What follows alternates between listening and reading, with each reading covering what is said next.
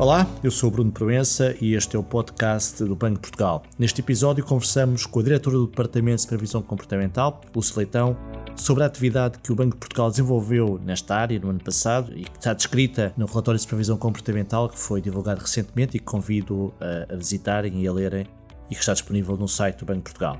Lúcia, muito obrigado por ter aceito este nosso convite e há alguns aspectos do relatório que vale a pena aprofundar e debatermos, e é isso que vamos fazer aqui agora. Começava precisamente por um dos temas que marcou de alguma forma a atualidade na, na, no ano passado e no início deste ano, que foi o tema das moratórias. Houve na altura uma grande preocupação dos bancos em evitar situações de cumprimento, também houve alguma expectativa sobre a evolução. Na verdade, o que é que nos dizem os dados eh, do Paris sobre, sobre este tema? Obrigada, Bruno, pela oportunidade de me referir às atividades de supervisão comportamental uh, uh, no ano passado, em 2021. Eu gostaria, de facto, de começar por recordar uh, que o legislador nacional definiu uma estratégia para a saída das moratórias de crédito, tendo introduzido um conjunto de alterações ao regime geral do incumprimento, regime esse que está em vigor, como sabem, desde 2013. Mas as alterações que foram introduzidas em agosto do ano passado tiveram em consideração as preocupações na altura sobre a saída das moratórias, ou seja, as preocupações em prevenir riscos de incumprimento dos contratos uh, que se encontravam em moratória de crédito, uh, designadamente aqueles que se antecipavam, obviamente, que iriam terminar em setembro e, obviamente, os outros que foram terminando até final do ano. Nesse sentido, o legislador introduziu uh, importantes alterações ao Plano de Ação para o Risco de Incumprimento, o designado PARI, que passou a contemplar normas específicas para a atuação das instituições de crédito relativamente aos clientes que estavam a beneficiar da moratória pública. Entre as obrigações de destacar a obrigação das instituições contactarem todos os clientes que se encontravam em moratória, e de analisarem, eh, obviamente, em diálogo com os clientes, o eventual risco de incumprimento após o término da moratória. Caso se verificasse que o cliente uh, tinha risco de incumprir, então, uh, depois de uma avaliação da capacidade financeira dos clientes, as instituições uh, tinham obrigação de apresentar as propostas adequadas para que esse risco não se concretizasse. De facto, eh, hoje, eh, portanto, conforme os dados que nós apresentamos no relatório de supervisão comportamental, os dados reportados pelas instituições de crédito referem que cerca de 68% dos paris, portanto, dos procedimentos para prevenção de risco de incumprimento, em 68% dos casos não houve risco de incumprimento portanto, depois de contactados os clientes. Em 24% dos casos, os clientes não forneceram a informação necessária às instituições. Aqui podemos ter duas situações: ou, ou de facto o cliente ele próprio assumiu que não tinha risco, ou eventualmente poderá já ter estado, já estaria em cumprimento. Também de mencionar que 4% dos casos o PARI foi concluído com a renegociação do contrato com a instituição e uh, apenas 1% dos pari uh, foram depois, infelizmente, uh, situações que entraram em cumprimento e passaram a estar abrangidos pelo procedimento extrajudicial de regularização de situações de incumprimento.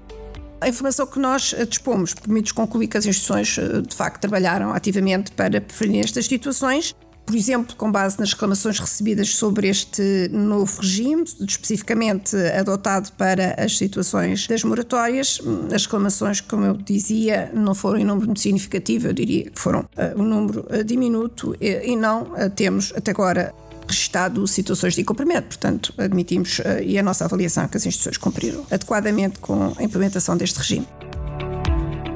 Você já falou do PSI, de facto, o ano passado foi o ano em que acabaram as monitoras de crédito e portanto, de facto, foi uma medida importante na questão do combate aos efeitos económicos da pandemia. Essa medida terminou ano passado, como já aqui referimos. O PERSI também é outra forma de olhar para, para os efeitos da moratória, nomeadamente para aquilo que são as consequências do seu fim. Houve algum aumento do incumprimento? O que é que os dados do PERSI nos permitem concluir sobre esta questão dos impactos do fim das moratórias? Os clientes bancários que enfrentam dificuldades no cumprimento das suas obrigações em contratos de crédito à habitação e contratos de crédito aos consumidores beneficiam, como sabemos, desde 2013 de um conjunto de direitos que procuram promover a prevenção e a regularização de situações de incumprimento. As instituições mutuantes estão, assim, obrigadas a implementar procedimentos e medidas para acompanhar os clientes bancários em situação de risco de incumprimento, no âmbito do, como eu já referi, do Plano de Ação para o Risco de Incumprimento, o PARI, e estão também as instituições obrigadas a negociar situações de regularização com os clientes bancários que entrem em cumprimento das suas obrigações contratuais, eh, obviamente, depois de avaliarem eh, as condições e a solvabilidade desses clientes. E, portanto, têm que cumprir também com um conjunto de procedimentos eh, que se enquadram no âmbito do PERSI, que é o próprio procedimento extrajudicial de regularização de situações de incumprimento. Os dados reportados pelas instituições no segundo semestre de 2021 indicam que o número de processos de PERSI relativamente a contratos de crédito de habitação hipotecário, que foram aqueles contratos que estavam em moratória e que terminou, portanto, essa, esse regime. Uh, como eu referia, uh, esses contratos que entraram, uh, portanto, em PERSI no, no segundo semestre o número de processos não, foi, não teve um aumento relevante ao longo do segundo semestre. Aumentou um pouco no último trimestre do ano, mas talvez fosse importante destacar que esse, esse número de processos integrados em PERSI no final do segundo semestre foi, mesmo assim, inferior aos números que tínhamos observado no período pré-pandemia. Penso, portanto, que podemos afirmar hoje que hum, os riscos que se tinham antecipado e que tinha receado que fossem significativos no âmbito do aumento do incumprimento com o fim das moratórias, felizmente esses riscos não se concretizaram e penso que também, obviamente, eh, devemos reconhecer que foram tomadas as medidas eh, para mitigar esse risco. Dando agora um bocadinho aqui a nossa lente de análise, digamos assim, o nosso foco, e passando assim um foco um bocadinho mais largo, o relatório de supervisão comportamental mostra-nos, os dados reportados mostram-nos que houve uma diminuição das reclamações dos clientes que chegaram ao Banco de Portugal, isto em 2021. Na sua opinião, Lúcia, como é que podemos explicar esta redução de, das reclamações? Ah, sim, de facto, em 2021 assistiu-se a uma descida de cerca de 1,7% no número total de reclamações de clientes bancários que, que chegaram ao Banco de Portugal. E de facto, para essa evolução, há que reconhecer que contribuiu a redução de reclamações sobre moratórias de crédito, portanto, sobre a implementação do regime das moratórias de crédito, que foi introduzido, como sabemos, eh, em 2020. E, portanto, a vigência das moratórias de crédito durante 2021 não foi acompanhado de um movimento uh, significativo de reclamações uh, sobre, sobre esse regime. Antes, pelo contrário, as reclamações envolvendo matérias relativas às moratórias de crédito em 2021 caiu cerca de 70% face a 2020. Portanto, o regime teve uma implementação muito uh, suave, diria eu, durante o ano de 2021. Em termos de outras matérias, porque se nós excluirmos a, a redução a, que tivemos nas reclamações no âmbito das matérias das moratórias de crédito, como referi, se excluirmos essas reclamações, o número de reclamações aumentou 4,6%, portanto houve um relativo aumento. E esse aumento foi devido a, a, matérias que se prendem com a comercialização do crédito aos consumidores, designadamente cartões de crédito, que aumentaram cerca de 16% as outras matérias, nomeadamente envolvendo os depósitos bancários e o regime que lhe é aplicável e o crédito à habitação hipotecário, eh, essas reclamações desceram cerca de 11% e cerca de 7% em 2021. Deixe-me agarrar precisamente nessa questão das fraudes nos pagamentos, nomeadamente na subida das reclamações relacionadas com possíveis fraudes com cartões de pagamento. Quais são as razões para este aumento destas reclamações e se isto uh, está ou não está relacionado com uma possível mudança de alguma forma do comportamento uh, dos clientes bancários passaram durante com a crise e com o Covid a recorrer a mais este tipo de forma de pagamento e, e obviamente utilizando mais pode haver aqui mais reclamações associadas a este sistema de pagamento. Bem, as reclamações sobre matérias relacionadas com cartões de pagamento aumentaram de facto no ano passado e aumentaram cerca de 3,4% e já tinham aumentado em 2020 cerca de 4,6%. Por sua vez, as matérias uh, que tiveram maior peso uh, nas reclamações no âmbito dos cartões de pagamento, essas matérias prendem-se precisamente com situações de fraude. as matérias no âmbito de situações de fraude em que o cliente alega a utilização de instrumentos de pagamento, por exemplo, por terceiros não autorizados, ou que responsabiliza as instituições pela execução de operações que o cliente diz não ter autorizado, essas eh, reclamações eh, atingiram cerca de 37,5% do total das reclamações que estão aqui neste, neste âmbito dos cartões de pagamento. Pois todos sabemos, de facto, que houve aumento da utilização de cartões de pagamento e também sabemos que a maioria das situações que é objeto de reclamações eh, respeita a operações realizadas à distância, portanto, a utilização crescente dos canais digitais é de facto efetiva. Estamos em situações em que não há, portanto, a presença física de cartão, é o designado Car Not Present. E, obviamente, eh, aqui neste tipo de reclamações, que, como eu acabei de mencionar, tiveram uma importância crescente eh, em 2021, obviamente o banco tem, em primeiro lugar, eh, que verificar se a instituição financeira, quer se trate, neste caso, sobretudo de pagamentos, porque estamos a falar de cartões de pagamentos, o Banco de Portugal tem que verificar se as instituições eh, de facto disponibilizaram ao cliente os procedimentos de autenticação forte a que estão obrigados eh, e, portanto, o banco analisa atentamente a reclamação e avalia em profundidade o procedimento da instituição e, obviamente, a reclamação do cliente. E tendo em conta de facto este novo tipo de situação que é preciso precaver, quais são o comportamento, as situações, o que é que os clientes podem fazer, digamos assim, para evitar este tipo de situações? Quais são os cuidados que devem ter? Pois isto, de facto, eh, os cuidados que os clientes devem ter é estar cada vez mais atentos aos riscos e adotarem os procedimentos adequados para a mitigação desses riscos. Esses riscos existem, nunca serão totalmente anulados, mas é muito importante que, para além das instituições estarem obrigadas e terem de cumprir com a disponibilização de procedimentos ao cliente que garanta autenticação forte, que garanta que, do ponto de vista da instituição, esses procedimentos são seguros, o cliente tem também que adotar adequadamente as instruções da instituição e também o cliente tem que ter aquilo que eu designaria formação financeira digital para ele próprio se prevenir ehm, de riscos como, por exemplo, os riscos crescentes de, associados ao social engineering, de phishing e de outros semelhantes. Como sabemos, os consumidores, todos nós, utilizamos eh, de forma crescente os canais digitais e essa utilização foi eh, acentuada pela obrigação que tivemos de responder ehm, aos desafios que nos foi trazido pela Covid-19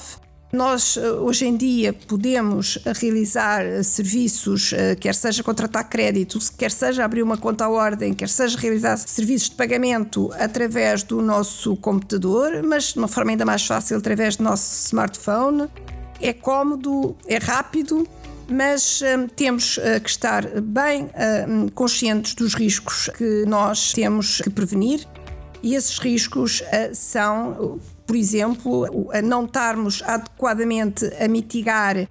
as situações de, de, de no acesso, uh, nomeadamente às redes sociais, quando nós utilizamos as redes sociais, quando nós uh, navegamos na internet. Uh, nós temos que estar muito atentos a que estamos a deixar uma pegada digital. Essa pegada digital pode pôr em causa a, a nossa segurança, a privacidade, em primeiro lugar, dos nossos dados e tornar-nos um alvo fácil para os piratas informáticos. Também temos de ter em atenção, e o cliente bancário tem que estar consciente de que as situações de fraude são cada vez mais complexas e sofisticadas. Portanto, ele próprio tem que se informar também com as regras de segurança, que também estão a ser cada vez mais, digamos assim, eh, complexas e por isso tem que as adotar, tem que ser conhecedor dessas regras. Em primeiro lugar, eh, quando pretende realizar uma operação através dos canais digitais, deve informar-se claramente das características eh, do produto ou serviço, tem que perceber como é que, como é que funcionam, como é que são as funcionalidades desse serviço, tem que avaliar também uh, o próprio prestador uh, do serviço, nomeadamente se for um prestador de serviço de pagamento, tem que avaliar de facto se esse prestador é uma entidade que está sujeita à supervisão do Banco de Portugal, tem que adotar os uh, procedimentos de segurança que uh, a instituição, como eu mencionei, lhe disponibiliza e nunca deve, em caso de dúvida, avançar com a concretização da operação. Aqui o risco deve ser eh, minimizado. Em suma, que eu acabei de mencionar, tem que ele próprio promover a educação financeira digital. O Banco de Portugal, nesta matéria, eu gostaria de, de sublinhar, tem tido um papel muito ativo na promoção da formação financeira digital. Tem tido diversas iniciativas, começando, por exemplo, pela iniciativa que é uma campanha que o banco tem vindo a desenvolver desde 2018, que é a campanha Fica a Dica, para sensibilizar para os cuidados a serem observados na utilização dos canais digitais, portanto, cuidados de precaução. Tem também lançado campanhas no portal cliente bancário, tem desenvolvido iniciativas através também um, das redes do banco, designadamente não só do portal cliente bancário, mas também das redes que o banco tem em particular Instagram, por exemplo, e tem também realizado ações pelo país fora, mais em contacto com públicos finais, com apoio da rede regional. Importante também referir que a promoção da formação financeira digital eh, é um dos objetivos do Plano Estratégico Banco Portugal para 21-25 e nesse contexto está também, com o apoio da OCDE e da Comissão Europeia, a desenvolver uma estratégia de formação financeira digital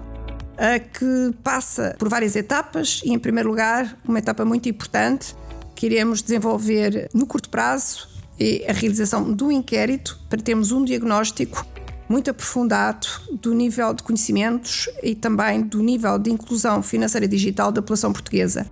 Portanto, os clientes têm que colaborar, as instituições têm que cumprir com todas as regras de segurança e o Banco de Portugal promoverá também, na medida eh, das suas responsabilidades e daquilo que tem vindo a assumir, a promoção da formação financeira digital como objetivo da sua atuação. Lúcia, muito obrigado, nomeadamente por esta parte final. De facto, é uma preocupação do banco e é fundamental que, que todos os clientes bancários uh, sigam as devidas uh, recomendações e tenham os devidos cuidados nas suas compras para evitar, de facto, serem alvo de fraudes. Convido mais uma vez a lerem o relatório de supervisão comportamental que está disponível no site do banco. Convido a consultarem toda a informação sobre supervisão comportamental, nomeadamente esta última questão que tivemos aqui a, a referir de prevenção das fraudes. E mais informação também sobre este podcast podem encontrá-lo no site do banco www.portugal.pt e obviamente nas redes sociais Twitter, LinkedIn e Instagram. Muito obrigado e até uma próxima oportunidade.